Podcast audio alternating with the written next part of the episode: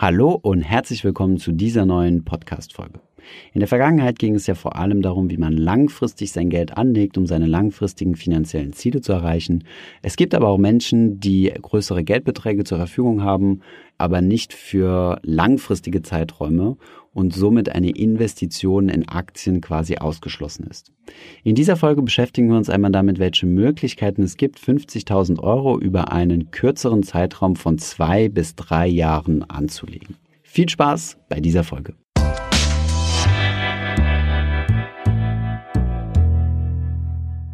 Hi, mein Name ist Thomas von Finanzfluss und heute beschäftigen wir uns mal wieder mit einer Frage aus der Community, die wir schon so oder so ähnlich häufiger erhalten haben. Ich lese die Frage einmal kurz vor. Hashtag Fragfinanzfluss. Ich habe vor kurzem eine Teilerbschaft von 50.000 Euro erhalten und frage mich, wie ich das Geld anlegen soll. Ich würde es in ETFs anlegen, allerdings plane ich mit meiner Frau in ein bis zwei Jahren ein Haus zu kaufen. Der Geldbetrag würde uns helfen, unser Eigenkapital zu erhöhen, wodurch wir einen günstigeren Kredit erhalten könnten. Finde es nun blöd, das Geld über den Zeitraum einfach auf dem Tagesgeldkonto liegen zu lassen. Hast du irgendwelche Tipps? Liebe Grüße. Ja, vielen Dank für deine Frage und dass du das so nochmal ansprichst. Natürlich sind ETFs hier keine Option, da es natürlich sein kann, dass in einem Zeitraum von zwei bis drei Jahren eine Finanzkrise kommt oder einfach fallende Märkte für eine gewisse Zeit und dein Geld somit weniger wert ist, wenn du es verkaufen würdest. Von daher ist das natürlich keine Option, gerade wenn du mittelfristig planst, ein Haus zu kaufen. Aus diesem Grund solltest du dein Geld nicht risikobehaftet anlegen. Und zu risikobehaftet zählen ebenfalls P2P-Kredite.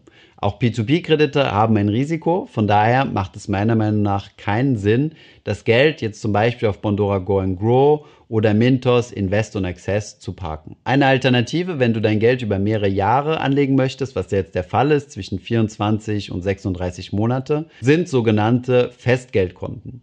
Der Unterschied zwischen Festgeld und Tagesgeld ist einfach, dass du bei Festgeld dein Geld fest für eine gewisse Laufzeit anlegst und hierfür auf einen etwas höheren Zins als beim Tagesgeldkonto hoffen kannst. Das Tagesgeldkonto ist eher für kurzfristiges Parken gedacht oder um dort dein Notgroschen liegen zu lassen. Dein Notgroschen, das sind ja deine drei bis vier netto Monatsgelder, die du auf der Seite liegen hast für unerwartete Ereignisse wie zum Beispiel eine kaputte Waschmaschine.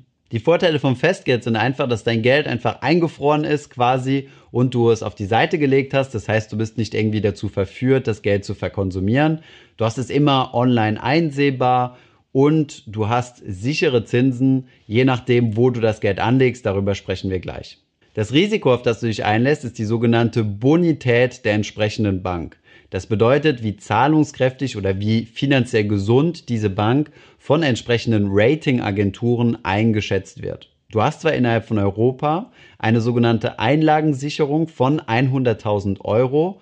Wie sicher die aber tatsächlich ist und welches Land die aufbringen kann, das muss man sich im Detail nochmal anschauen. Tatsächlich ist es so, dass dir zugesichert wird, dass du an dein Geld nach einer Bankpleite innerhalb von 21 Tagen wieder herankommen sollst, laut EU-Richtlinien. Dass das in der Vergangenheit aber nicht immer funktioniert hat, zeigen zahlreiche Beispiele. So ist zum Beispiel, und jetzt muss ich kurz auf meinen Spickzettel gucken, im Jahr 2014 die CC Bank in Bulgarien pleite gegangen. Hier konnte man an das Geld auch nicht mehr innerhalb der 21 Tage rankommen, sondern du musstest sechs Monate auf dein Geld warten.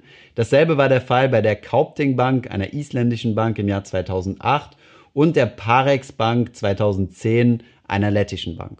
Im Notfall, wenn also die nationale Einlagensicherung in der Bank, bei der du dein Geld geparkt hast, nicht ausreicht, muss das Land einspringen und hier kommt es dann zu erheblichen Verzögerungen und ich weiß nicht, ob du dir diesen Nervenkitzel tatsächlich antun möchtest für ein paar lepprige Prozentpunkte mehr. Darüber hinaus solltest du aufpassen, wenn du Festgeldkonten miteinander vergleichst, nicht auf den sogenannten Zinseszinstrick hereinzufallen. Über den Zinseszinseffekt haben wir ja schon viel gesprochen. Er besagte, dass wenn du in einem Jahr Zinsen verdienst, dass diese Zinsen dann auf dein Gesamtguthaben gepackt werden und das neue, größere Paket dann für dich noch einmal Zinsen verdient, also im nächsten Jahr dann etwas mehr. Wie der Unterschied zwischen einem normalen Zinssatz und dem Zinseszinseffekt ist, das kannst du mit unserem Online-Rechner nachrechnen, den haben wir dir unten verlinkt. Hier wirst du dann sehen, dass es einen Unterschied macht, ob du einfach nur einen normalen Zins bekommst, also 100 Euro zum Beispiel mit 5% verzinst, dann würdest du jedes Jahr einfach nur 5 Euro bekommen. Diese würden sich aber nicht akkumulieren. Oder dem Zinseszinseffekt, wo du im ersten Jahr 5 Euro bekommst, dann nochmal 5% auf diese 5 Euro vom, Zins, vom Vorjahreszins, also 25 Cent mehr und so weiter. Tatsächlich sollten Festgeldangebote natürlich per Zinseszins gerechnet sein und nicht per normalem Zins. Dann gibt es Länder, von denen du die Finger lassen solltest, nämlich Polen, Portugal und Bulgarien als Beispiel, da hier direkt Quellensteuer anfallen, die du nicht umgehen kannst. Damit hast du einen viel höheren administrativen Aufwand, musst deine Steuern direkt dort versteuern und musst dann das Geld nachträglich wieder zurückverlangen vom lokalen Finanzamt. Das würde ich für ein paar Euro Zinsen mir nicht antun. Wie gehst du jetzt am besten vor? Interessanterweise gab es in den letzten Jahren sogenannte Zinsportale, die entstanden sind.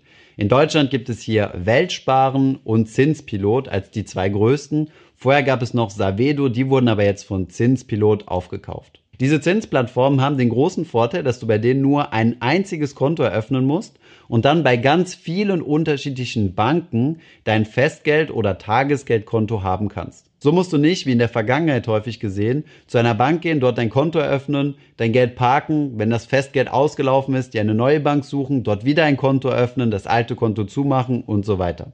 Mit diesem Ein-Kontensystem hast du die Möglichkeit, bei vielen europäischen Banken dein Geld als Festgeld oder Tagesgeld anzulegen. Aber Achtung, die Angebote, die diese Risiken haben, die wir vorher angesprochen haben, nämlich eine niedrige Bonität, die Zinseszinsfalle oder dass die Quellsteuer anfallen, das hast du ebenfalls auf diesen Plattformen.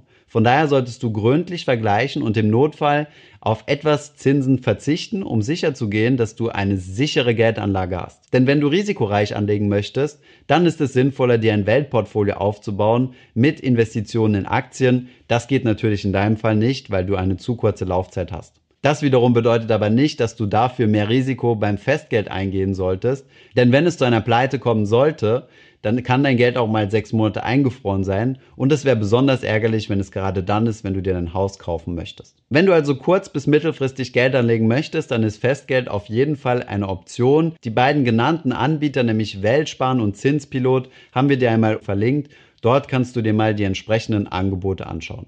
Das war's auch schon soweit zum Thema. Wenn ihr noch Fragen habt, schreibt sie uns doch gerne in die Kommentare und packt ein kleines Hashtag Fragfinanzfluss dazu. Dann können wir die Kommentare nämlich leichter filtern und herausfinden, wo Fragen gestellt wurden, die wir eventuell in einem Fragfinanzfluss FAQ behandeln.